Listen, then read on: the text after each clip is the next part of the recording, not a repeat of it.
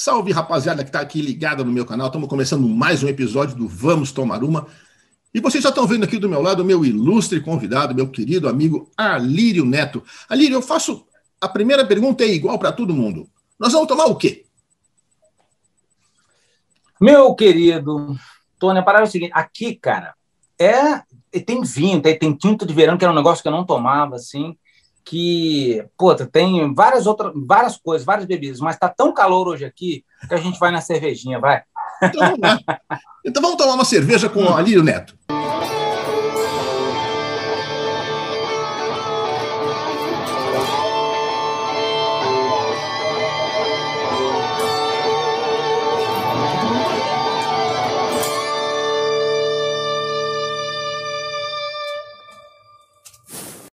Então é isso. Vamos tomar uma cerveja com o Alírio Neto. Vamos tomar uma, Alírio? Saúde! Saúde! Saúde.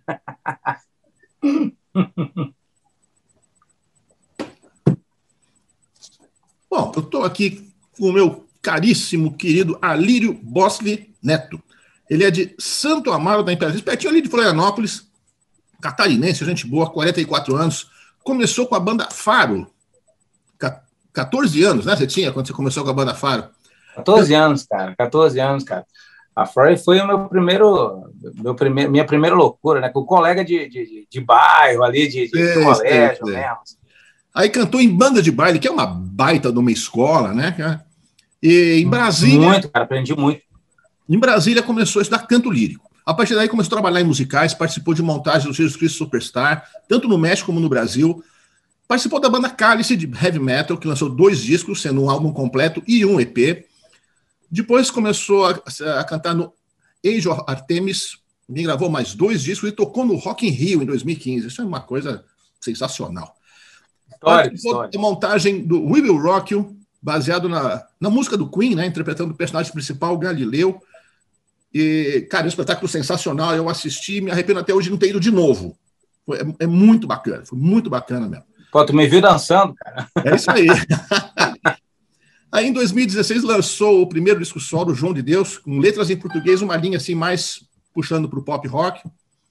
2018 passou a fazer parte do Queen Extravagância, a banda tributo oficial do Queen, com o aval de ninguém menos que Brian May e Roger Taylor. Tá bom para você? O que é mais?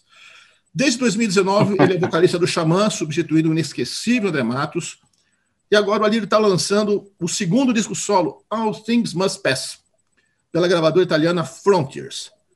Neste ano ele também foi anunciado como vocalista da tradicionalíssima banda espanhola Avalanche. E ele é casado com a também cantora Lívia da Bahia. Antes de começar o papo com o nosso convidado de hoje, eu queria fazer aquele jabazinho do bem.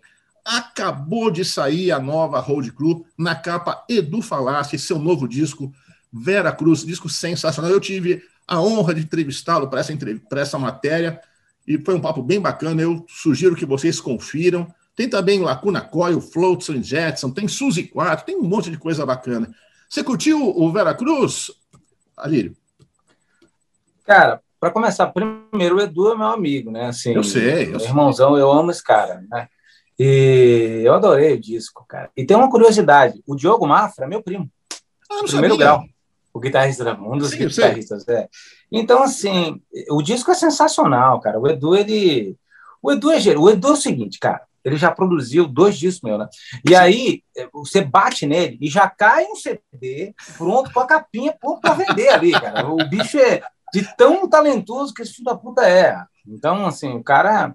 Bom, o disco é sensacional. Eu acho que ele merece todo, todo o reconhecimento né, que está acontecendo é, é um cara muito sensível, cara. Putz, adorei o disco. É, adorei o disco, estou ouvindo é, direto. É legal, assim, que foi uma volta por cima para ele, né? Porque ele chegou a pensar em parar com a carreira, né, cara? Uhum. Você pensou que absurdo seria? É, não, não, não pode. Não, não, eu não ia deixar, eu ia enfiar a porrada nele. Não, não tem como, cara. o Edu não pode parar. o papo aqui, eu quero fazer aquele pedido que toda semana eu repito para vocês. Aqui embaixo em algum lugar aqui, tem aquele botãozinho para você se inscrever. Inscreva-se no canal. Depois clica no sininho, sempre que tiver novidade você vai ficar sabendo. É bacana, não custa nada e não dói. Aline, eu sempre pergunto isso para meus convidados: como é que a música entrou na tua vida? Cara, entrou pelo Fred Mercury, né, cara? Então, assim, eu era, tinha oito, nove anos quando assisti aquela cena icônica do Fred Mercury cantando Love of My Life no Rock in Rio, no primeiro Rock in Rio. E aquilo foi uma catarse para mim, né? Aquilo entrou como uma porrada na minha vida. Eu, eu, fiquei, imagina, um menino naquela época, ouvindo Sim. aquilo, vendo aquilo tudo acontecendo, aquilo me, me fez, meu, esse cara tem alguma coisa especial. Então, a partir daquele momento, eu já, bom, meus pais, né, minha mãe, né, na verdade, e minha família, né, a família da minha mãe, eles sempre foram roqueiros, ouviram sempre os grandes clássicos, né, muito, muito Beatles, eu cresci ouvindo muito Beatles, Legal. Queen, obviamente. Uhum. A primeira coisa que eu fiz foi roubar o Greatest Hits dela. Já foi. Esse disco já é meu, já não, já não é mais seu. E tinha, uma, e tinha um bônus, né, cara, no Brasil, do Love of My Life. Então eu ouvi aquilo muitas vezes. O Fred Mercury foi responsável por eu entrar na música, eu começar a estudar piano, começar a estudar canto e todas as coisas, né?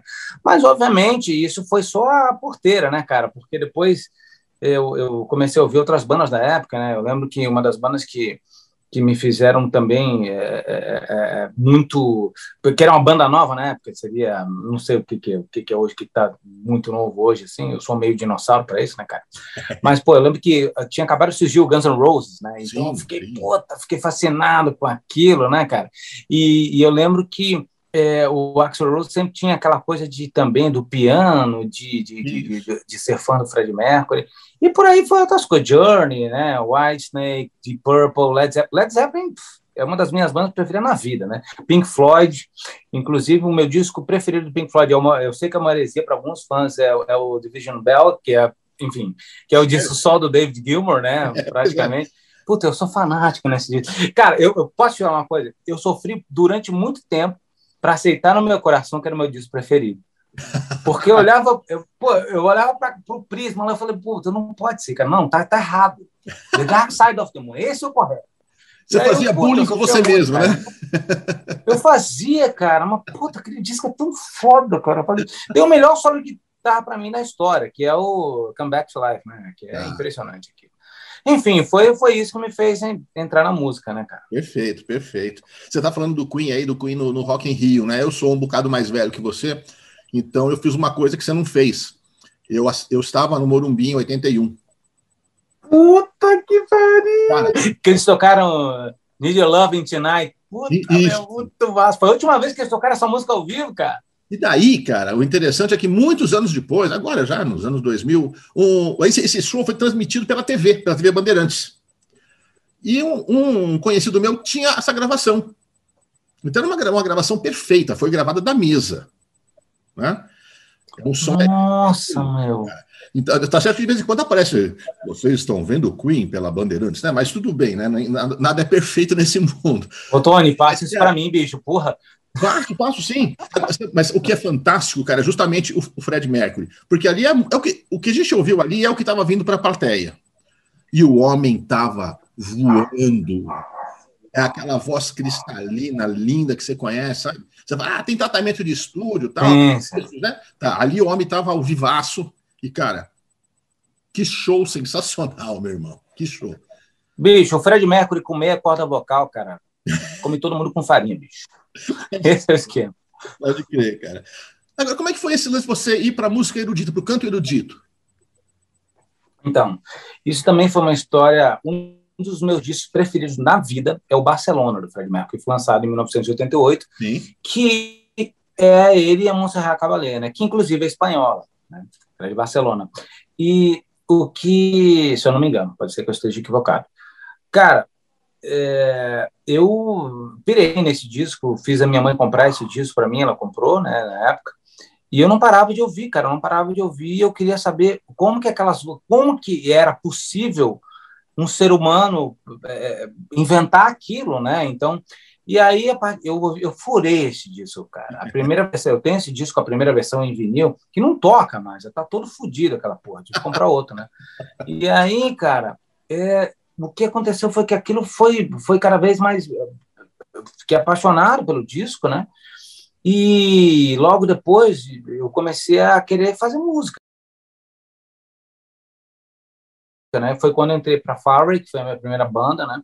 com o Rodrigo Lisboa, e o Anderson Tombini, que meus amigos de infância até hoje, né, cara, a gente tem uma relação muito próxima.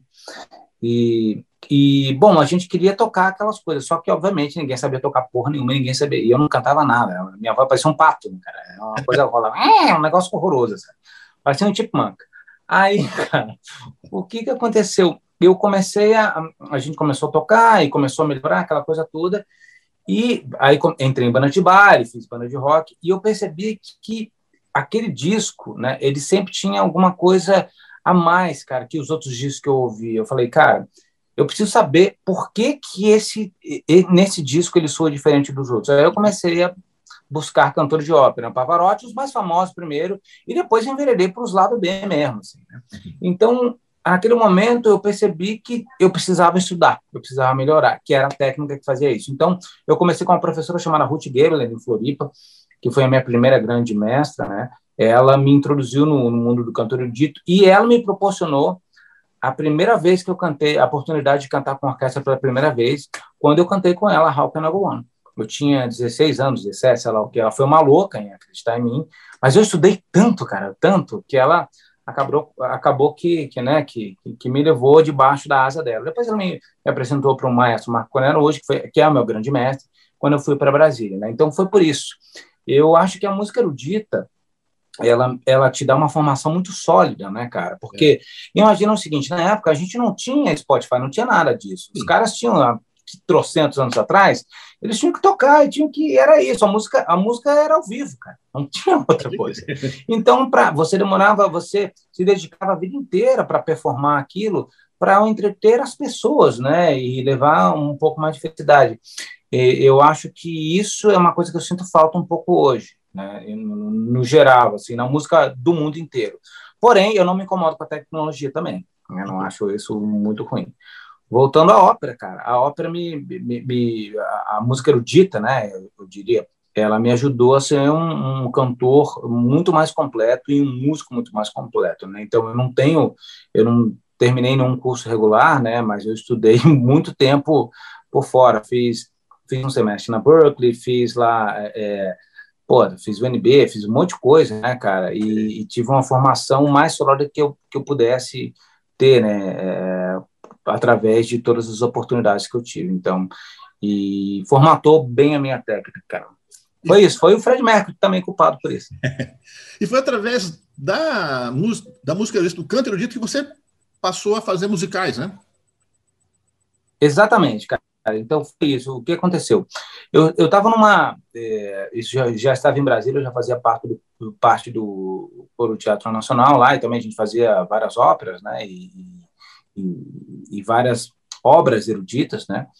E o que aconteceu foi que, em algum momento, cara, é, é, o musical, o meu professor, né, ele começou, olha, você tem que unir esse mundo aqui, cara, porque ele vai, primeiro, se transformar num artista mais completo, pelo lado da atuação, e, e ele, e, e, esteticamente, é muito próximo do que você uhum. gosta de fazer. Então, vou te apresentar um musical que você vai pirar, que é o Jesus Christ Superstar, né? E ele mostrou lá Ian Gillan, me mostrou Sim. outros vocalistas, né? O Ted Neely, que inclusive eu conheci, gente finíssima. E conheci, cara, eu assisti, a gente tava, eu tava, tinha acabado de fazer uma turnê com o Extravagança, aí a Lívia foi me encontrar em Londres, a gente deu uma passeada na Europa, e aí a gente foi assistir ele em, em Roma, acho, em Milão, acho que foi em Roma. E, e aí, meu, vamos lá, falamos com ele, tudo, a produção né, né, né, foi muito cuidadosa com a gente, tudo. Os caras sabiam, né? A gente entrou em contato com a produção, claro, e eles, ó, oh, o cara, o Judas do Brasil, não sei o que, aquela coisa toda. E aí ele recebeu a gente lá no, no, camarim muito bem, assim, um cara, cara, o cara tem 70 anos, mano. Até e o aperto de mão dele, assim, e canta. O cara tá lá fazendo Jesus até hoje, é um, é um animal, é um gênio, cara, né? Pode crer, cara. E aí foi aí que eu enveredei para os musicais. Me apaixonei, entrei nesse universo, né? Foi é. pelo canto erudito mesmo. Falando do Jesus Cristo Superstar, você fez os dois papéis, né, cara? Você fez uma montagem no, no México fazendo o Jesus Cristo, o papel do Ted Neely. Isso. Depois, em, em 2014, você interpretou uma montagem no Brasil, você fez o Judas, certo? Isso. Esse fica entre dois cantores sensacionais, né? Que é o Ted Neely, no, no caso do filme, o Gillan, que gravou o disco original, e o, o, o, no filme, cara, o Judas é o Carl Anderson, né, cara? que era um cantor. Sim, sim, que é um gênio. Né, infelizmente faleceu, né, de leucemia em 2004. Isso. Mas ele era um cantor espetacular. Inclusive, eu entrevistei uma vez um, um cantor de rock, não me lembro quem foi, eu acho que foi o Russell Allen, se eu não me engano, hum. que citou como influência ele, um cantor que não é exatamente de rock, né, cara? Mas era um cantor sensacional. Agora, onde eu quero chegar? Claro, claro, Qual dos dois você achou mais difícil e qual dos você curtiu mais fazer? Bom, esses musicais eles funcionam como franquia, né? Os produtores locais compram de Nova York ou, de Londres os direitos para montar o musical e os gringos vão lá e fazem os testes todos, né? É, são dois papéis completamente diferentes. O Jesus, ele é muito fácil. Os dois é, são papéis fáceis de você cair naquela naquela armadilha de fazer a, a, a de fazer o caricato, né? O Jesus é. bonzinho, o cara etéreo, que não sei o quê, e o Judas, o cara mauzão que vendeu o melhor amigo. Mas, cara, o Jesus era um cara revolucionário, cara. Sim. Entendeu? Jesus ia pra porrada também, entendeu? O Judas era um contador, era um cara que era. Ele era um zelote, né? Os zelotes eram uns terroristas também. Então, eles, eles tentavam provar o ponto. Se eles não conseguiam, através da diplomacia, eles iam pra porrada também, entendeu? Então, assim, tem várias outras coisas. Eu, eu desfrutei muito dos dois personagens. É, mas eu te digo que o Judas me ganhou, cara, porque tem mais conflitos, né? Como, como um ator, isso é muito mais interessante, bem mais difícil de cantar. Ah. Ele canta mais. Na verdade, o Jesus Christ Superstar são os últimos dias da vida de Jesus narrados pelo Judas. É, exatamente. Então, assim, o protagonista é o Judas, né? É o Judas. Então, ele tem uma dinâmica. Imagina você ter que defender, porque qualquer ator, quando está no palco, cara, ele tem que defender o seu personagem. Não interessa se ele é um serial killer ou se ele é um anjo. É assim que é. Então, o que, que a gente faz? O trabalho do, de, da Gênesis, de você criar uma história, entender a história do personagem, como é que porque a história dele não começou ali, ele começou antes, né, cara? Uhum. Ela vai de encontro àquilo que você se identifica, né, uhum. com aquele personagem. Então, todos nós temos um pouco de Judas e um pouco de Jesus.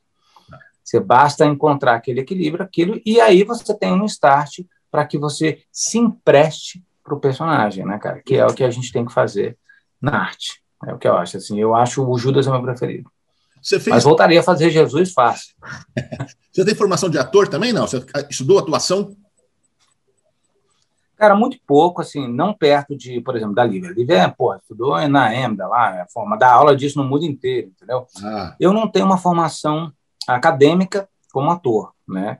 Mas eu, eu, eu, assim, eu dentro do meu universo, eu procurei me especializar o máximo possível para ter uma ferramenta, é, para ter essa ferramenta, né? E eu te digo uma coisa, cara, a atuação, ela me faz, ela me mudou, né? Eu canto todas as músicas que eu canto, que eu interpreto, elas têm, elas vêm do ponto de vista do texto, né? Então, é, eu acho que isso é que faz você criar intimidade com a música e o público sente isso também. Né? Você fazer aquele texto seu, né? botar ele na sua boca como se você estivesse dizendo aquelas palavras naquele momento, pela primeira vez. Isso, para mim, é o que conecta. Perfeito. Voltando para as bandas.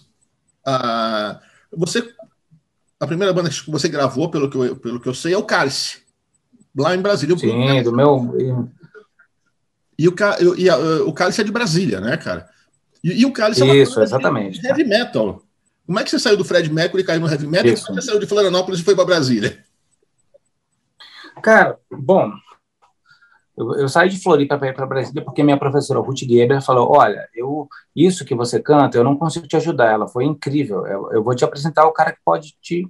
O que você, você precisa ganhar o um mundo, menino. Ela falou, falou para mim, eu tinha 17 anos, né? Ela falou: Ó, ligar ao mundo, eu vou te apresentar um cara que pode te ajudar nisso. Aí apresentou o maestro Marco Pereira hoje, que é um cara que tem mais de 20 prêmios internacionais, né, cara? É um, um, grande compositor, um grande cantor de ópera, um grande diretor de musicais no Brasil, de óperas também, né? E ele me, me acolheu, né, cara? Me, me fez pupilo dele. Então eu fiquei, me preparei muito para conseguir performar aquilo que eu queria, né? Eu sempre quis, eu, eu queria chegar onde ninguém queria chegar. Então, assim, foi isso que aconteceu. Agora, é, o Cálice, cara, surgiu no Jesus Christ Superstar, porque muitos dos músicos que estavam tocando ali conheciam o Marcelo Barbosa, que é o meu irmão de alma, né, cara? O irmão de. Putz, a gente é meu melhor amigo, né, cara? O, é o cara que a gente, a gente é muito próximo, muito unido mesmo. é, já são mais de 20 anos de amizade, é. e eu lembro que ele foi assistir o Jesus Christ Prestar, ele estava precisando de um vocalista para o Cálice, e para gravar o disco, ele me chamou e aí, cara, a gente conversou, bateu um papo e o resto foi história. Ah. Dali para frente foi só o que o que era. Né? Então foi foi a partir daí, gravamos dois discos, giramos o Brasil, tocamos com abrimos para o Xamã, inclusive, né? Tocamos com Angra, tocamos com Dream Theater, Guns N' Roses, é, Symphony X, giramos, gravamos, lançamos pela Magna Carta, né? Que já não existe mais essa gravadora. Foi muito legal, cara. Eu tenho muita saudade dos meus tempos do Cálice e eu creio que em algum momento a gente vai fazer alguma coisa de novo. Bacana. Você também foi para o Age of Artemis, né? E você gravou outros dois discos e você tocou no Rock in Rio, cara. Tem muita gente que torce o nariz pro Rock in Rio. Eu acho que deve ser um auge para um artista de rock cantar no Rock in Rio, não é verdade? Não, quem torce, não, bom, enfim, né, cara? Eu acho que assim tem, tem uma galera que os haters da vida, né? O gente que pois é. torce, é. assim, ah, Rock in Rio já não é mais Rock in Rio, cara.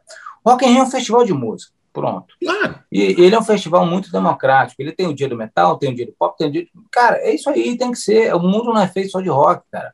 Eu, eu vou utilizar as palavras do, do, meu, do meu brother, meu padrinho de casamento, Rafael Bittencourt, dizendo que o roqueiro ele gosta de se sentir, de se segregar para se sentir diferente, para se sentir melhor dos outros, assim, sabe? Então, assim, isso é uma merda, cara, porque, pô, a maior banda de todos os tempos, o Queen, cara, pô, flertava com vários outros estilos, é só você ouvir a Northern Bass Dance, é uma música de boate, entendeu? Sim. Então, outras coisas assim, eu acho que foi sim, cara, um dos auges da minha, um dos ápices da minha carreira. Eu, inclusive foi o ano que o Queen tocou com a Era Lambert, então isso tem uma coisa especial para mim. Ah, é verdade, é verdade, Eu sou muito grato por isso. E o Age of Artemis aconteceu porque o Edu estava produzindo a banda eles não tinham vocalista, o disco estava quase pronto. Aí o Gil me ligou assim, falou, Netão, quebra uma para mim. Falei, porra, vamos aí, né? O que, que é? Falou, bicho, tem uma banda aqui que não tem vocalista, sei lá o que, as músicas estão quase prontas, faltam umas linhas e as letras todas. Só que é o seguinte, é daqui a 10 dias a gravação de voz. Eu falei, porra, Edu, vai, vai tomando o seu cu, né, filha da puta? Eu falei, quer me fuder, me beija. Aí, bicho, o que aconteceu? Né? Eu fui lá, né? Parei a minha parada e fiz tudo. Chegamos lá, né? E aí, obviamente, o Edu, ele é um produtor o, o tão foda como ele é como compositor, ele é como produtor, né? E a gente já, pô, a gente já tinha muita intimidade, ele conhece muito bem a minha voz. Uhum. E, cara, a gente fez um, um, disco primoroso. Eu sou muito orgulhoso dos dois trabalhos que eu gravei. O, o, primeiro foi ele que produziu, o segundo foi o Adriano Daga, que é o meu também outro parceirão, outro irmão de alma, entendeu? que, que produziu não só esse disco, produziu agora também o meu disco novo. E, e cara, e foi aí, cara, a gente fez um, um, um trabalho muito calcado em cima é, da estética do heavy metal, mas principalmente em cima do texto. Eu lembro que eu escrevi o segundo disco, ele é completamente, praticamente todo político, né, cara? Então, assim, tem um cunho político. O primeiro disco do Artemis, Olha. ele é um pouco mais abrangente, né? Mas e foi o Edu que, que, que, inventou essa história aí, cara. A culpa é do, do Eduda. É interessante isso. Muito legal, cara. A gente fez muita coisa com a banda. Giramos o Brasil e tocar no Rock and Roll foi foda. Foi do caralho. Legal, legal, legal. E, seu primeiro disco solo foi em 2016, João de Deus. Isso. Mas muito diferente, letras em português, uma linha mais pop rock, né? Apesar de ter uma pegada rock, produzido pelo Edu, tem o Marcelo, tem o Felipe Andreoli no baixo, né? É, Mas você optou por ir para essa outra linha musical? Todo mundo esperava que você vinha. Agora vem o rockão aí, né? Agora vem o Queen brasileiro aí, aí vem o João de Deus. É. Cara, esse disco, ele, ele foi uma, uma, uma eu não sou um cara muito religioso, né? Então, assim, as pessoas me perguntam assim, mas quem é um, você evangélico, alguma coisa, né? Eu falo, não, cara, não. João de Deus, ele é um disco conceitual. Okay. O João de Deus, ele é o típico brasileiro. Ele pode ser eu, pode ser você, pode ser um engravatado, pode ser um mendigo, pode ser qualquer um ou qualquer uma, né? Uhum. Que é, às vezes é batizado em nome de Deus e se, e se sente esquecido. Então, ele é um disco todo conceitual. Eu acho que é, eu, como, como brasileiro, eu, eu, eu sentia essa necessidade de me comunicar com o povo do meu país, cara, no idioma que é o idioma que eu aprendi, que eu nasci falando, entendeu? Então, assim, eu não tenho preconceitos em relação a isso. E eu ouço muitas coisas, cara. Né, eu ouço heavy metal também, mas, cara, eu ouço pop pra caralho, ouço música erudita pra caramba, ouço bastante musicais, muitas trilhas sonoras, uhum. e eu não me freio, cara, não quero me frear. Eu não, eu não sou um metaleiro, eu sou um músico, eu sou um artista que me empresto para arte. E nesse momento eu queria fazer aquilo que fazia sentido para mim. O problema foi o nome do disco. Porque daí, pô, botei João de Deus, eu não, eu não conceito aquela coisa toda, e apareceu aquele cara lá, eu imaginei lá comendo todo mundo, fazendo um monte de merda. E aí me fudeu, né, cara? Porque, puta, nesse momento, o que, que eu tive que fazer, né? As, várias pessoas, pô, mas você escreveu sobre ele, então, assim, o disco, ele, ele foi por uma infeliz coincidência do destino, é. né? Ele não causou o impacto que eu gostaria que ele tivesse causado. Porém, Agora eu vou te falar uma coisa. Uma das músicas do meu disco, desse disco, hum. foi a música que chamou a atenção do Arnel Pineira, do Journey, para gravar comigo agora. A gente já trocava ideia e ele se amarrava na Retrato, que é uma música que eu acho que de, da galera que conhece mais o meu trabalho, assim, é uma das músicas que neguinho mais curte, né? Porque tem um trabalho primoroso da Lívia, minha esposa, como atriz e outras coisas, né? Uhum. E, e ele se amarrava nessa música, falou, cara, eu não entendo nada que você tá falando, mas a sua música é tão bonita. É triste, né? então ele perdão, é a música é triste pra caramba. O João de Deus foi um disco muito bacana, cara. O Edu e o Tito, cara. O Tito fala, o Tito, eu digo que o disco não é meu, o disco é dele, porque ele gravou quase tudo, né? É o Felipe gravou baixo, Barbosa, tá, mas porra, cara é um puta gênio, né? Então, eles, eles juntaram e abraçaram a minha loucura. Foi bem legal, cara. Eu sou bem orgulhoso desse disco. Bacana. Aí, no mesmo ano, você participou do, do Will Rock. Como é que foi isso? Eu imagino que quando você ficou sabendo disso, você estava no meio, então você fica sabendo do que rola. Quando você ficou sabendo que estava começando, tinha aberto, não sei se é, se é teste, como é que funciona no musical, mas que tinha possibilidade de pegar isso e falou, não, isso é meu, né? Cara, vou te falar, vou te falar essa história. Essa história é dolorida, mas dolorida do lado bom. Tá bom. O que, que acontece? O musical, ele tem uma estética, não tem puxadinho, principalmente franquia. Né? Uhum. Ou você é o personagem, franquia mesmo, que os caras, que os gringos chegam, ó. Ou você é o personagem, tanto fisicamente, quanto vocalmente, quanto como ator, é. ou eles vão encontrar alguém que tem, né? Perfeito. E quando veio o Will Rock, eu já comecei a sofrer, porque eu já tinha meus 38 anos, né? Eu falei, puta que pariu, a porra do Galileu tem 20 anos na cara, eu já tô quase 40, puta, eu não vou fazer essa merda, eu não vou, não vou, não vou, e fiquei num puta conflito, não sei o quê, até que, até que a produção entrou em contato comigo e falou, ó, oh, os caras querem te ver, porque eu já tinha uma história no musical, né? Judas, claro. Jesus, aquela coisa toda, então eles Aí, cara, aí eu falei, ah, beleza, vamos lá, tinha Cataquim. Aí eu fui, né, cara, fui lá, mandei ver na audição, e eles me deram um papel lá, no, no primeiro, né, nessa audição, olha, a gente quer te ouvir nisso aqui, né. Aí eu olhei, eu já sabia que não era o Galileu. Ali eu já fiquei na bronca, né. Aí eu fui para casa, eu falei, aí eu tomei uma decisão, falei, cara, eu não vou sofrer. Porque se eu for para esse lugar e tiver um outro ator fazendo isso, cara, eu vou estar sendo desonesto comigo. Eu tinha acabado de lançar um disco que era o segundo do Artemis, né? E aí eu tinha que promover o disco, né, cara? Aí eu falei para os caras assim, eu falei, liguei para a produtora, que hoje é pff, minha madrinha de casamento, né, cara? Minha, minha, uma das minhas managers. E aí ela, ela eu falei para ela, olha, eu agradeço muito a oportunidade, mas eu não não quero atrapalhar vocês porque eu não me vejo em outro papel que não seja o que é o protagonista. Aí ela, poxa, mas você tem certeza? Eu falei, tem. Aí ela falou para os gringos, né? A galera de Londres, e que tem uma história muito boa nisso aí. Aí, cara, os caras, a produção me ligou no outro dia e falou: Olha, os gringos não aceitaram e eles querem conversar com você. Você pode vir hoje? Aí eu falei: Posso, né? Mas assim, não vou fazer o papel não seja galera. Eu falei, Tudo bem, vem conversar então.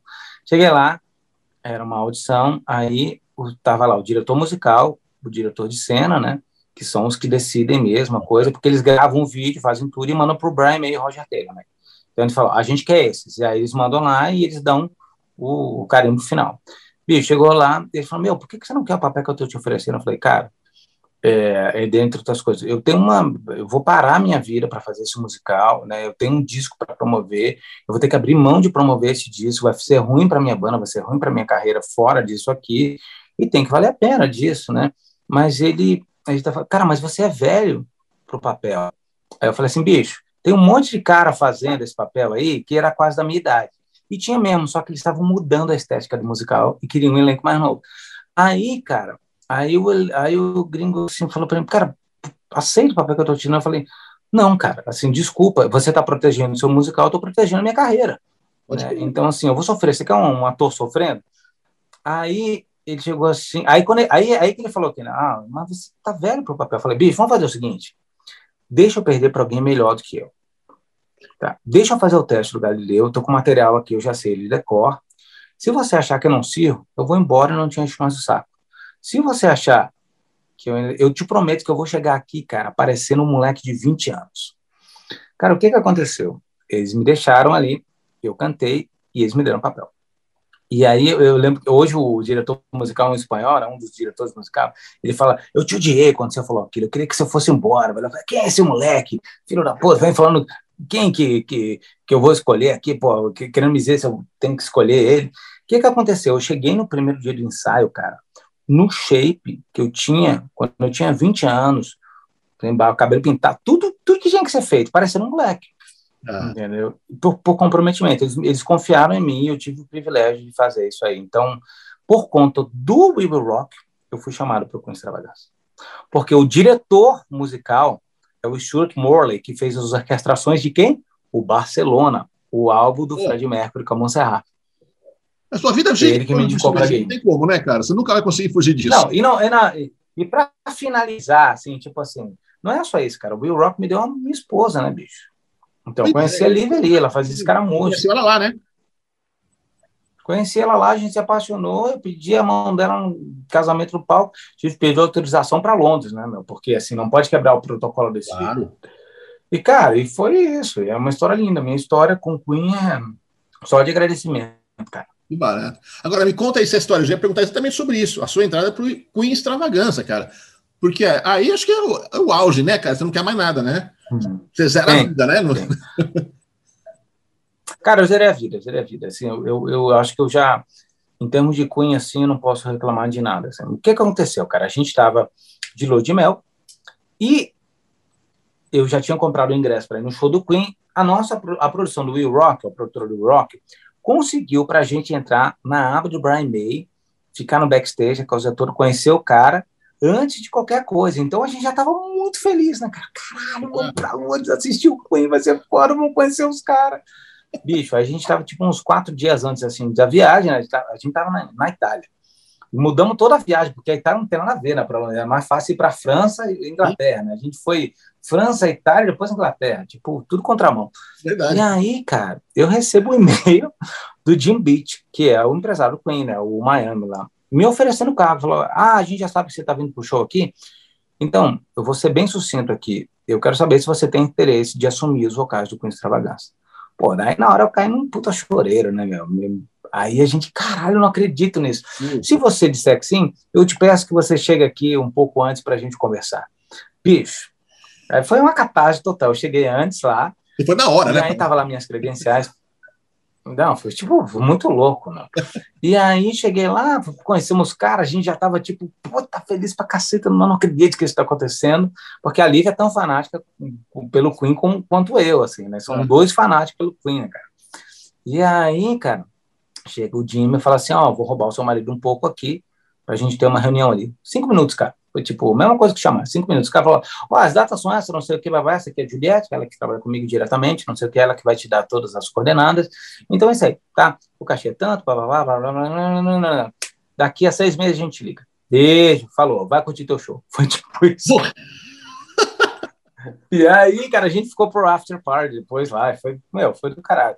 Então já tô na banda desde 2000 e 2018, sei lá, 2019, não, 2017 eu entrei na banda, é isso. E aí, 2018 fiz tudo, é, já fiz é. um monte de coisa, cara, já viajei bastante. Parou, a gente tinha uma turnê gigante para fazer ano passado, né? E eu acho que em algum momento eles vão mudar o line-up da banda, porque eles fazem isso sempre, né, cara? Antes já teve o Jeff Scott Soto, depois foi o Mark Martel, né? Agora, agora sou eu porque é uma, é uma coisa deles ali, né? Então, se o dia que isso acabar, eu já vou estar, meu, muito agradecido por tudo que, tá pronto já aconteceu, isso? né? Teoricamente, cara, eu, eu sabe o que que óbvio que a gente sempre é, é, tem aquela ilusão, né, cara? Mas se eu, se, eu, se, eu, se eu te disser que eu já não sinto o, o dever cumprido, eu vou estar mentindo, cara. Eu ah. sinto um puta dever cumprido. Eu perguntei para eles, por que, que vocês botaram uma banda? Porque o que aconteceu? Os caras mandaram para para Las Vegas lá com a banda para a gente sair. O, o Queen estava fazendo uma residência lá em Las Vegas. Uhum. E, ah, vamos ensaiar aqui, porque eles queriam ver, né, cara? E tava lá o Brian May, Roger Taylor no ensaio, e a gente tocando ali. Naquele momento, tinha duas coisas. Ou eu ligo para minha mãe e falo assim, mãe, eu quero ir embora, saio correndo aqui. Ou eu dou uma de doido, né, cara? Eu falei, vou dar uma de doido, óbvio, né, cara? E aí, bicho, eu fiz como se fosse um show mesmo, assim, fiz os caras cantar, falando assim, ah. vai, Brian, vamos bater palma aí. E aí, cara, os caras se divertiram, né? Aí depois a gente saiu para jantar, não sei o que, eu perguntei, cara, por que, que vocês escolheram? Ele falou, a gente precisava disso, esse elemento de rock, entendeu? Que a gente viu no Will Rock. A gente não quer um cara, um impersonator. A gente, o, o, a música do Queen não é só botar uma jaqueta amarela e um bigode, cara. Claro. Cantar com a sua própria voz, entendeu? Então, assim, você tem esse espírito da música do Queen. A gente quer alguém que cante as músicas, que consiga cantar as músicas, mas que tenha uma personalidade. E é isso. Cara, foi o melhor dia da minha vida, cara. Só não foi melhor que o meu casamento, que o dia do casamento, assim, porque foi foda. E aí, cara, foi incrível, porque, meu, foi uma. Porra, eu me senti ali um privilegiado. Eu sou um privilegiado. Entendeu? Eu sou um privilegiado. Por... E aí com o Roger, cara, como é que foi?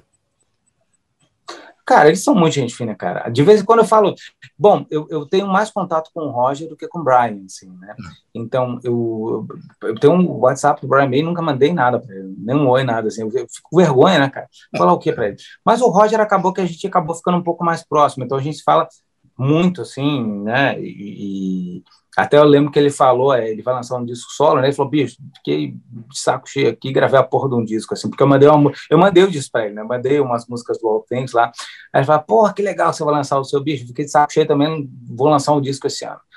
É, e eles são caras, bicho, como é você, assim, que sente e bate. E eles vão estar tá tomando uma cerveja, pô, que legal. Ele ia estar tá olhando para esse bando de CD, pô, que legal, cara, o que, que você tem aí? Então, os caras são. A gente Sempre tem aquela ideia de que não conheçam seus ídolos, cara, mas eu sou um privilegiado, cara. Bacana. Eu servi a melhor música do mundo, cara. Bacana. E além de tudo isso, em 2019 você foi escolhido para entrar no Xamã, substituindo o queridíssimo André Matos. É, é, uma, é uma barra, né, cara? Por um lado. Cara, é, ó, minha mulher é tão eficiente que já mandou outra aqui, cara. hum. Cara, é uma barra. E eu vou te dizer, assim, sem medo de, ser, de soar piegas ou alguma coisa parecida, que eu acho que é a grande honra da minha vida, cara. É mesmo? Eu diria. O André Matos é o nosso Fred Mercury. O André Matos é o nosso Fred Mercury, cara. Eu aprendia com ele antes dele dele ser dentro do xamã, né, abrindo shows e consumindo tudo aquilo que ele fazia. Uhum. E foi uma coisa até um adendo até que eu gostaria de fazer, cara, que quando eu vi o André Massa tocando piano e cantando, eu falei, cara, se tem um brasileiro que faz isso, por que, que não pode ter outro? Pois é. Entendeu? E, cara, foi um baque, porque eu não imaginei que o Xamã ia continuar, né? Eu, pô, o Xamã acabar, você é o André. Eu pensei assim, uhum. como vários fãs devem ter pensado. Até que o Luiz me ligou um dia e falou assim: bicho, a gente quer ter uma reunião com você. Isso depois, um tempo depois que o André já tinha morrido.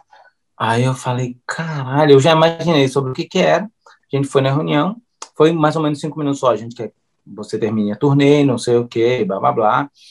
E, cara, e aí a gente vê o que acontece. Bicho, a gente começou a ensaiar, rolou uma puta química, né?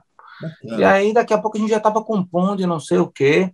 E eu vou te falar uma coisa, cara. O primeiro show que eu fiz com o Xamã foi o show mais difícil que eu fiz em toda a minha carreira. É mesmo? Em toda a minha carreira.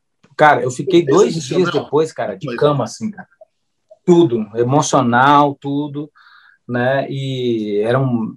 Porque é o André, cara. É o nosso Fred Mercury. É o nosso ícone, entendeu? É o cara que a gente tem que ter. Bater no peito e falar, cara, a gente tem um, um cara que é superior a. Não que música seja competição, não é esse o ponto, entendeu? Mas ele foi muito mais além do que qualquer outro brasileiro, para mim, tá? Para mim. E então, assim, e aí eu lembro que. Tanto que aquele projeto Virgo dele tem muito a ver com Queen. Sim, muito, totalmente, totalmente. É? Hum, uma coisa muito foda que aconteceu. Nesse dia que eles me falaram, assim, pô, a gente quer você na banda, eu fiquei muito feliz, né, cara? Eu liguei pra minha mulher e falei, caralho, é isso mesmo, não sei o quê. Aí eu já cheguei no carro, assim, já botei a playlist do Xamã, né, cara? Eu vindo, puta, eu vou cantar isso, eu vou cantar isso. Daqui a pouco eu falei, caralho, velho, como é que eu vou cantar isso, meu? Como é que eu vou tocar essa porra desse piano? Esse cara era maluco, cara, esse cara me fodeu. Enfim, então até hoje eu aprendo através das músicas do Xamã e do André, entendeu? É um privilégio, cara, tá ali, é um privilégio. A gente tá compondo um disco novo que vai ficar lindo, entendeu? Eu tô cuidando de o que me cabe, né? A parte que me cabe, assim, a gente está sempre, por mais que a gente esteja longe, né? A gente está muito unido, a gente fala todo dia no grupo, não sei o quê, faz coisa. Antes, agora, eu estava num call, cara, com, com, com Confas, estava aqui falando com o professor de uma, ah, não, não, grava assim, sei lá o quê, então de coisas que a gente estava fazendo, falando sobre isso chamar, né? Que já vai se começar a, a, gravar agora, assim. Então a gente, mesmo apesar da distância, a gente se mantém muito unido, né? Porque o legado de Xamã, o legado que esses caras fizeram, cara, ele merece sobreviver, né? E o André vai estar sempre ali, mesmo que a gente grave 20 discos, ele vai estar sempre ali, cara, porque junto com esses caras, ele foi quem acendeu essa primeira chama, né? E eu é uma fatalidade. Eu, se você me perguntasse, eu preferia que isso não tivesse acontecido. Lógico. Mil vezes, cara, mil vezes, entendeu? Porque para mim é, é, é, é, muito, é muito claro a, o diferencial que ele tinha, né? E, mas eu sou um privilegiado, cara, porque eu aprendo, eu tenho a oportunidade de aprender todo dia que eu canto alguma linha ou que eu toco alguma coisa de piano do André. Então, até hoje, ele está me ensinando. E você está para lançar também seu primeiro álbum solo. Segundo álbum solo, na verdade. O primeiro foi o João de Deus. Segundo álbum solo. Na verdade, é, ah, seria o terceiro, cara, porque eu lancei um DVD. Ah, tive tá. um DVD, um The Journey So Far, que foi que foi para que foi para o YouTube, toda essa coisa, né? Tava no Spotify e a gente tirou porque vai, bom, a Frontiers vai querer relançar ele de alguma outra maneira, entendeu? Ah, é. Então, você então, Esse All Things Must Pass, cara, É o mesmo nome do disco do George Harrison. Ele é um... logo depois que ele saiu dos Beatles, né, cara? Não foi o primeiro yeah. solo, né? É um álbum triplo, pra você ver que não tinha coisa represada nos Beatles, né? Que não deixava ele gravar, né, cara? E é um disco maravilhoso. Exatamente, cara. Não, ele já mandou mais Sweet Lord só de sacanagem. Falar, ah, chupa. É. só de sacanagem, assim. Né? Cara, então eu vou te dizer que o nome do disco é uma homenagem a esse disco. É uma referência a esse disco. É, não tem outra coisa. E aí eu vou te falar um negócio que isso é coincidência, tá? Isso é coincidência. Apesar da música não ter nada a ver com isso, não tem nada a ver com a música All Things Must Pass do George Harrison. Uhum. É um disco que eu ouço sempre, assim, né? Que ele tá sempre nas minhas playlists. Cara, o disco, o meu disco vai sair no dia 6 de agosto. Okay. Que, por coincidência, é o mesmo dia que eles vão relançar o box de 50 anos do George Harrison desse disco. Olha que legal. Cara, quando eu falei para os caras da Frontier, eu falei, meu, vocês fizeram sacanagem. Eu falei, cara, a gente nem sabia essa porra. Então, foi coincidência. Puta, que bacana. Olha que isso. Você cara, eu sou fanático pelos música do fanático. Jorge, fanático. Não, não. Não. Mas eu provavelmente posso fazer no show. Ok. E teria tudo a ver, né? Porque tem tudo a ver, cara, tem tudo a ver. Eu sou um fanático, um apaixonado pelos Beatles. Assim, eu acho que os Beatles, cara, a gente deve muito a eles e vamos continuar devendo daqui a mil anos, cara, porque os caras eram fora da curva. Eu fico aqui em casa, a gente todo dia eu sou o DJ, né, da, da nossa balada aqui é jantar, não sei o que, a gente abre um vinho tá. e cara, não tem como, a gente sempre acaba nos Beatles, não tem jeito, cara. porque os caras são muito foquendinhas, mano. Não, mas é, é foda, né? assim. Eu, eu costumo dizer. Tá louco, cara. Se você pegar qualquer disco dos Beatles, aleatoriamente, colocar qualquer música, aleatoriamente, você vai ouvir uma puta de uma música legal. Mesmo que caia no Revolution Number 9, que eu acho do caralho. Cara, eu gosto de todas as fases, até o Iê Iê. Acho do caralho, acho foda. Eu comecei. Não, não tem que falar, não tem que falar. Porra, é impressionante, né, cara? Então, o disco ele tem, ele tem essa referência direta a ele, direta mesmo, assim, né? É, eu falei, cara, vou assumir isso mesmo, e era isso. Bom, eu escrevi esse disco na pandemia, né, cara? Uhum. E eu falei, pô, será que eu faço um disco sobre a pandemia? Eu falei, não, cara, porque assim, todo, todo mundo vivendo a pandemia é redundante. Então, eu fiz um disco sobre o ser humano, né? Assim, as minhas letras, eu sou muito conectado com as letras, cara. o ator me esse é o lado ator, entendeu? Esse é o meu lado ator, assim. Então, o texto. All Things Must Pass, que é a primeira música do disco, o primeiro single que já saiu aí o vídeo, não sei se você assistiu, claro. ele é uma crítica. Ele é uma crítica bem forte, né? É, até eu lembro que eu recebi uma mensagem do Eric Martin, ele falou: "Bicho, você é maluco, né, velho? Que vídeo doido esse? Me explica essa porra". Aí eu, eu escrevi para ele, eu falei: "Ó, oh, vou postar isso aqui". Ele postou, cara a explicação que eu mandei para ele. E aí ele falou: Meu, que, louco, cara, que, que, foda, faz todo sentido o que você escreveu, entendeu? E eu tive a sorte, cara, de ter o suporte do Thiago Kiss, que trabalha com o Jeff Scott Soul, trabalha com uma galera, ele trabalhou com o André também, que é um puta diretor e artista maluco, assim. Então eu falei: Ó, a letra é isso, escrevi sobre isso, vai. ele foi. Entendeu? Esse é o ponto, assim. O disco, ele é um disco de rock, não é um disco de metal. Okay. E ele tem coisas mais pegadas pop, muito blues. Eu sou um cara fanático por uma pegada meio blues, Rich Cotton, Glenn Hughes, no rock, né? Aerosmith, tudo isso. Eu acho que é o que falta, às vezes, um pouco no heavy metal. Né? Para mim, o blues ele é, o, ele é a essência de tudo isso que a gente vive até hoje, né, cara? Muita então, gente fala isso. Obviamente, isso é uma opinião pessoal, né? O Carlos Lopes, do, do Dorsal Atlântico, uma vez falou para mim: o metal começou a perder a graça quando ele se afastou do blues. Eu achei genial quando uhum. ele falou isso, cara. Uhum. Ele tem razão, ele tem razão. Porque é muito legal, cara, você ir para outro lado. Mas perder isso não, cara. O blues, cara, ele, ele cria uma, no meu ponto de vista, ele é mais íntimo, cara. Entendeu? Me parece uma, uma coisa mais palpável, assim, né? Sei lá, eu me relaciono mais. É, é muito pessoal isso, cara, muito pessoal. Claro, claro. Então, tem muita influência de blues ali, tem, claro, influência de metal, tudo, rock, né? Tem muita influência de Chris Cornell, que é, depois do Fred Mercury, o meu grande herói. Ok. Né? O Chris Cornell, cara, eu sofro até hoje. Tem, porra, tem toda a discografia do cara, tem um cara tatuado. Tem tatuado no meu coração, mas eu tenho. tem tatuagem do Queen, dos Beatles, do Led Zeppelin, do Pink Floyd e do Chris Cornell. muito bom, muito bom. É foda, né, cara? Então, assim, tem muita influência dele e é todo em vista da dele. E eu tive, porra, puta privilégio. O Felipe Andreoli no baixo, né, velho? Esse cara, pelo amor de Deus, cara. É melhor, é foda. Esse cara, falar nele, dele é chovendo molhado. Produção do Adriano Daga, que uhum. é um parceiraço de composição. O Adriano, é, o Adriano é o seguinte, cara, eu mando as músicas para ele às vezes assim, o Adriano, eu tenho uma música aqui, eu mando, eu gravo o piano lá para ele, né? E ó, a guia aqui, não sei o quê. Cara, quando ele manda a música de volta para mim, já tá outra pegada. Eu falei, caralho, ele é um puta gênio. Ele abraça as mesmas coisas. Às vezes ele, ele tem que me frear um pouquinho. Né? Porque eu começo a viajar, não, vou fazer isso aqui, vou fazer. Não, calma, calma. Então, Thor Moraes na guitarra, que é um puta guitarrista da Malta. O Vini, que é um produtor incrível, cara, saca? Produz muita gente pop, toca guitarra pra caralho, também fazendo várias guitarras do disco. Marcelo Barbosa, que é meu irmãozão, né, cara?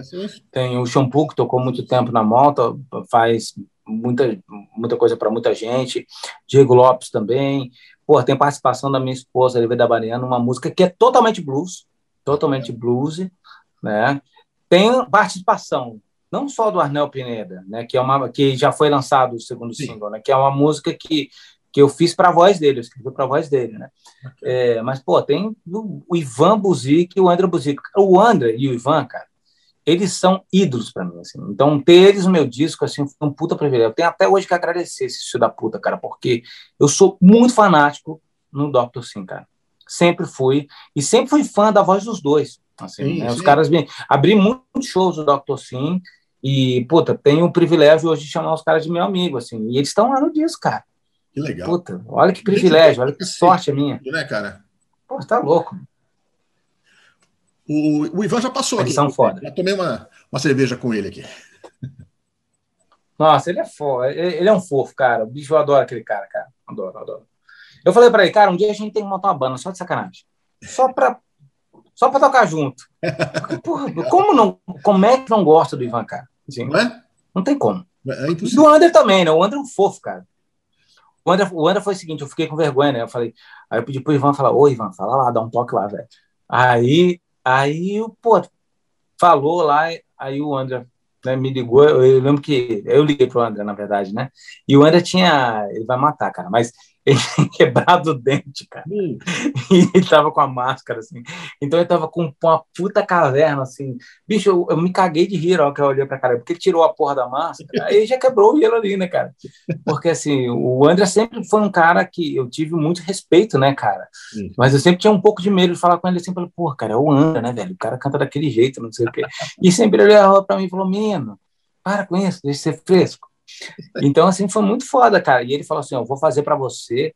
Eu falei: Pô, quanto, quanto você vai cobrar, cara? Ele falou: Não, cobrar porra, não, meu. Os caras fizeram, tipo, tipo por amor a, a, a, nossa amizade, assim. Que legal. Eu sou muito privilegiado, cara, na porra. Que bacana. Ah, e o Hugo, né? O Hugo faz um solo no disco. Hugo Mariucci. O Golino. Porra. Legal. O Golino, o Golino é um fofo, cara. O golinho não fofo, dá vontade de pegar ele, botar numa caixinha e botar, fazer um funko daqueles. Eu já falei isso pra ele, vou fazer um funko, eu vou botar aqui. Puta, amo aquele cara, cara, foda. E você entrou no, no Avalanche? Como é foi isso? Isso foi uma história muito louca, cara, porque é o seguinte, é, eu sou muito amigo do Paulo Barão, que Sim. é um cara que é, já faz tempo que a gente convive, assim, né? Desde a época das coisas que, eu, que ele me botou a fazer lá com o André e tudo. E a gente, cara, é, é, ele é muito engraçado, porque como eu morei no México, a gente se identificou já logo de cara, né? Porque, pô, aquele mexicano lá. E o Barão é uma figura, né, velho? Porque ele, ele, ele é um cara muito ele, assim. Então, ele não tem pamar na língua, assim. Né? E, quando, e eu não sou assim até a hora que eu começo a ser. Porque, assim, eu prefiro não falar. Eu sou um cara meio quietão, sou meio na minha, entendeu? Eu sou meio na minha. Mas quando a gente tá junto, cara, aí fudeu. E aí, cara, eu lembro que o Barão falou assim para mim: Aliro, te vou, vou dizer uma coisa. Eh, tenho uma banda eh, que, se tu vivieras em Espanha, estaria perfeito. E assim ele fala com aquela voz meio português, meio portunhol. Ele fala, né, cara? Aí eu falei, cara, mas eu vou para Espanha agora. Ele falou, como que vas para Espanha? Eu falei, cara. E aí o que, que aconteceu? É, é, ele botou a gente, eu e o Alberto, em contato para fazer é minto, foi antes isso. Isso foi depois. Ele botou. O, o Alberto queria fazer uma, uma, uma música para a galera dos médicos aqui, sei lá o que, e juntou uma galera, que era uma música ah. que tinha um monte de cantor, né, cara? Tinha, tinha a galera do, do Gamma Ray, sei lá o quê.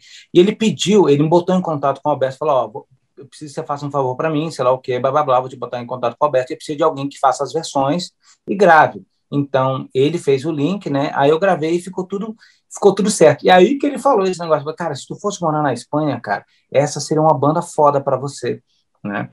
E aí eu falei, eu tô indo morar na Espanha, né? E, a, e isso foi ano passado, né? O cara falou, você tá louco, meu?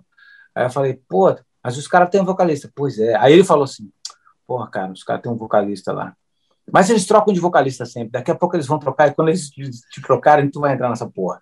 Porque daí eu comecei a ouvir a banda e me amarrei, né, cara? E aí foi isso que aconteceu. Eu vim para Espanha, né? A gente.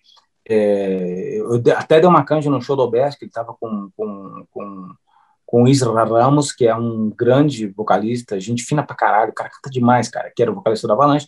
Só que ele já tinha saído da banda e ninguém sabia. O Barão sabia.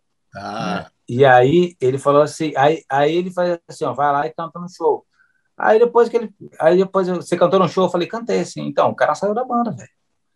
O Alberto, falei para o Alberto chamar. E aí ele falou, o Alberto me chamou. Que beleza.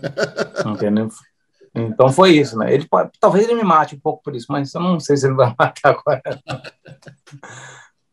Mas assim, o cara saiu logo depois, né, cara? O cara saiu, acho que um pouco antes desse show, sei lá o que, alguma coisa assim. Eu só sei que é, foi o contato do, do Barão. Né? O Barão é muito amigo do Alberto, Alberto Rionda, que é o guitarrista. Uhum. E o Alberto é um cara. O Alberto, cara, é tipo. É tipo o Hugo Bittencourt. O Hugo Bittencourt que eu falo porque é o seguinte, né?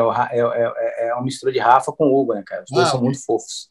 Tá certo, tá certo. É foda. Você tá com. Muito legal, cara. Online, né, cara? Já é meu terceiro curso online. Né, que olha, é um, olha o teu jabazinho do também. Conta tudo sobre ele. Pode cara, ó, você, tipo, muito legal, cara, muito legal. Valeu, valeu. Cara, eu estou no meu terceiro curso online, que ele é, é uma, é uma parceria que eu tenho com meu irmão Marcelo Barbosa. Esse o curso tem cinco módulos para você que quer cantar, seja iniciante ou não. Né? Ele é gerido pelo Rafael Neri, que é um, o cara que é um gênio nisso, né? Um puta guitarrista. Inclusive, ele tem um solo também no meu disco.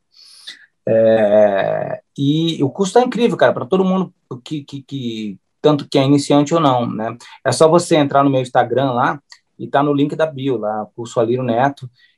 Eu já tenho muitos alunos. Eu dou aula para o mundo inteiro, né, cara? Eu dou aula para gente da Europa, da, da América, né, América do Norte e tudo, já há muitos anos, eu já faço, eu já sou professor de canto há uns 20 anos, então não, não sou um aventureiro, não comecei ontem, é. não peguei a onda da pandemia, eu já dava aula pela internet antes, né, então, assim, e o curso é muito bom, cara, não é porque é meu não, mas eu, eu, eu, eu acho que, assim, se eu, pô, se eu tivesse um curso desse na época que eu era moleque, cara, eu teria economizado vários perrengues. Então se liga lá, vai no meu Instagram e olha lá que está lá o curso. Perfeito. Para a gente terminar, que o nosso tempo está acabando ali, você tinha, tem, eu não sei, um canal com a. Você publicava alguns vídeos com a Lívia, que era muito legal, né? Você parou de, de publicar ah. vídeos lá? Cara, na verdade, isso é um projeto da Lívia, né? Que ela, ela tem esse lado humorístico, né? Desde a época do Porta dos Fundos, né? Ela trabalhou muito tempo com a Xuxa, sei lá o que. Então, tem uma história assim, bem larga, né? Começou muito nova, né? Com oito, nove anos, a bicha já estava trabalhando nisso. Tá. E aí ela, ela criou o projeto todo e eu entrei de gaiato, né, cara? Então, assim, a gente fazia, era muito divertido, né? Que era um canal onde a gente é, degustava, tomava uma garrafa de vinho e falava de alguma coisa e entrevistava alguém. Só que tinha a gente só começava a falar depois que já estava meio bebinho, né, bicho? Então, tu imagina como que era o nível da parada. Para ser verdade mesmo. Assim. Então, meu, era muito engraçado. Fizemos duas temporadas, tínhamos, tava bem legal, a gente tinha patrocínio, tinha uma grana, tava rolando legal. legal. Só que tanto os compromissos dela quanto os meus fizeram a gente é, engavetar ele por um tempo. Eu não sei se algum dia a gente vai voltar, mas muita gente pergunta do canal, 12,5%, né? Nós fizemos ele durante, acho que uns dois anos, não sei, cara. Foi muito legal, cara. Foi muito bacana. Quem sabe a gente não volta um dia, né? Realmente era bem divertido. Tá certo. Alírio, muitíssimo obrigado, meu amigo, pelo seu tempo, por esse papo bacana, bastante revelador sobre a tua carreira, sobre você principalmente. Agradeço muito, cara. Obrigado pela tua amizade, obrigado pela sua música que é muito bacana. Pô, muito obrigado. Eu que te agradeço, Tony. Tá louco, cara. Você é uma referência, cara. Me amarra em você. Obrigado. Sempre me tratou muito bem. Um cara do bem. Com... Sempre me recebeu com um sorriso. Curte música boa. Porra, obrigado demais, cara. É um privilégio estar aqui. Obrigado, meu querido. Então, vamos tomar uma? Pô, vamos tomar uma, né, irmão? Aí. Saúde. Que a fonte nunca sai. Saúde, irmão. Nunca. Opa!